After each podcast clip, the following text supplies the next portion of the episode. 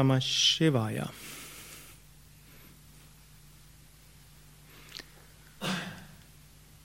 Wir haben eben gesungen Om Namo Narayanaya. Om Namo Narayanaya ist zum einen ein Mantra für den Frieden. Wir singen es ja deshalb jeden Abend. Om Namo Narayanaya drückt aber auch die Einheit aller Geschöpfe aus. Nara heißt unter anderem Geschöpf, heißt Mensch, heißt Wesen. Und Om Namo Narayanaya heißt äh, Ehrbietung an das Göttliche, was in allen Geschöpfen ist. Und das Om Namo Narayanaya drückt so die tiefe Überzeugung aus und letztlich die Erfahrung, dass im Inneren in jedem Menschen ein Göttliches ist, wie auch immer man es definieren will. Wir haben auch zum Schluss gesungen Anandoham, Anandoham, Anandam, Brahmanandam. Ich bin Wonne, ich bin Wonne. Tief in meinem Herzen bin ich göttliche Wonne, Brahman, das Unendliche, das Ewige. Und das ist auch das, was, was die tiefe ja, Überzeugung ist, im Yoga ist und letztlich auch die Erfahrung, zu der Yoga immer wieder hinführt. Yoga, das Wort heißt ja auch Einheit, heißt ja auch Verbundenheit. Yoga heißt auch miteinander verbinden, miteinander verbunden sein, heißt Einheit spüren. Und diese Einheit können wir spüren und fühlen dabei, ja, hinter dem ganzen manifesten Universum mit all seinen wunderschönen und weniger wunderschönen Dingen ist eine göttliche Wirklichkeit. Und im Herzen von jedem Menschen, egal ob er gerade freundliches, unfreundliches, ob er Gutes tut oder etwas tut, was wir als weniger gut interpretieren, tief im Herzen ist jeder Mensch eins mit dieser Weltenseele. Und was auch immer wir im Yoga tun, das ist aus diesem Geist der Einheit und auch in dem Wunsch und der Sehnsucht, diese Einheit wieder zu erfahren.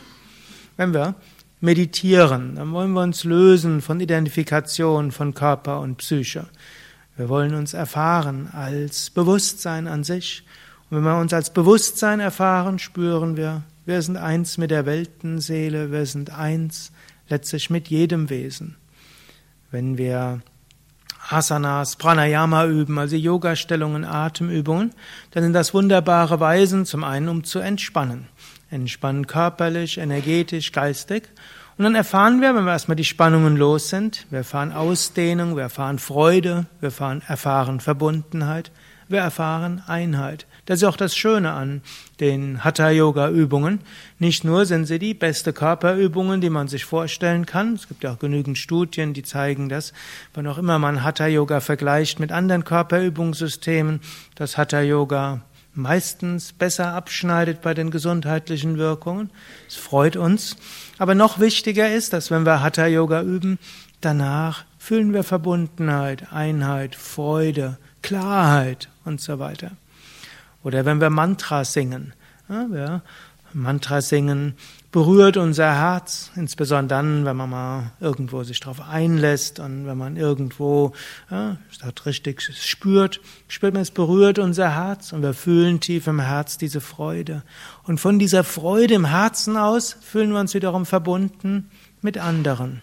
Das ist das, was das Mantra-Singen ausmacht, auch diese Einheit. Oder wenn wir im Alltag handeln, das sogenannte Karma-Yoga. Wir wollen so handeln, dass aus einem Geist der Einheit ist, aus der Bewusstheit, wir sind alle miteinander verbunden, aus der Bewusstheit, es gibt auch hm, von einer höheren Warte irgendeinen Plan für diese Schöpfung. Wir verstehen ihn nicht, aber wir spüren irgendwo, das muss so sein.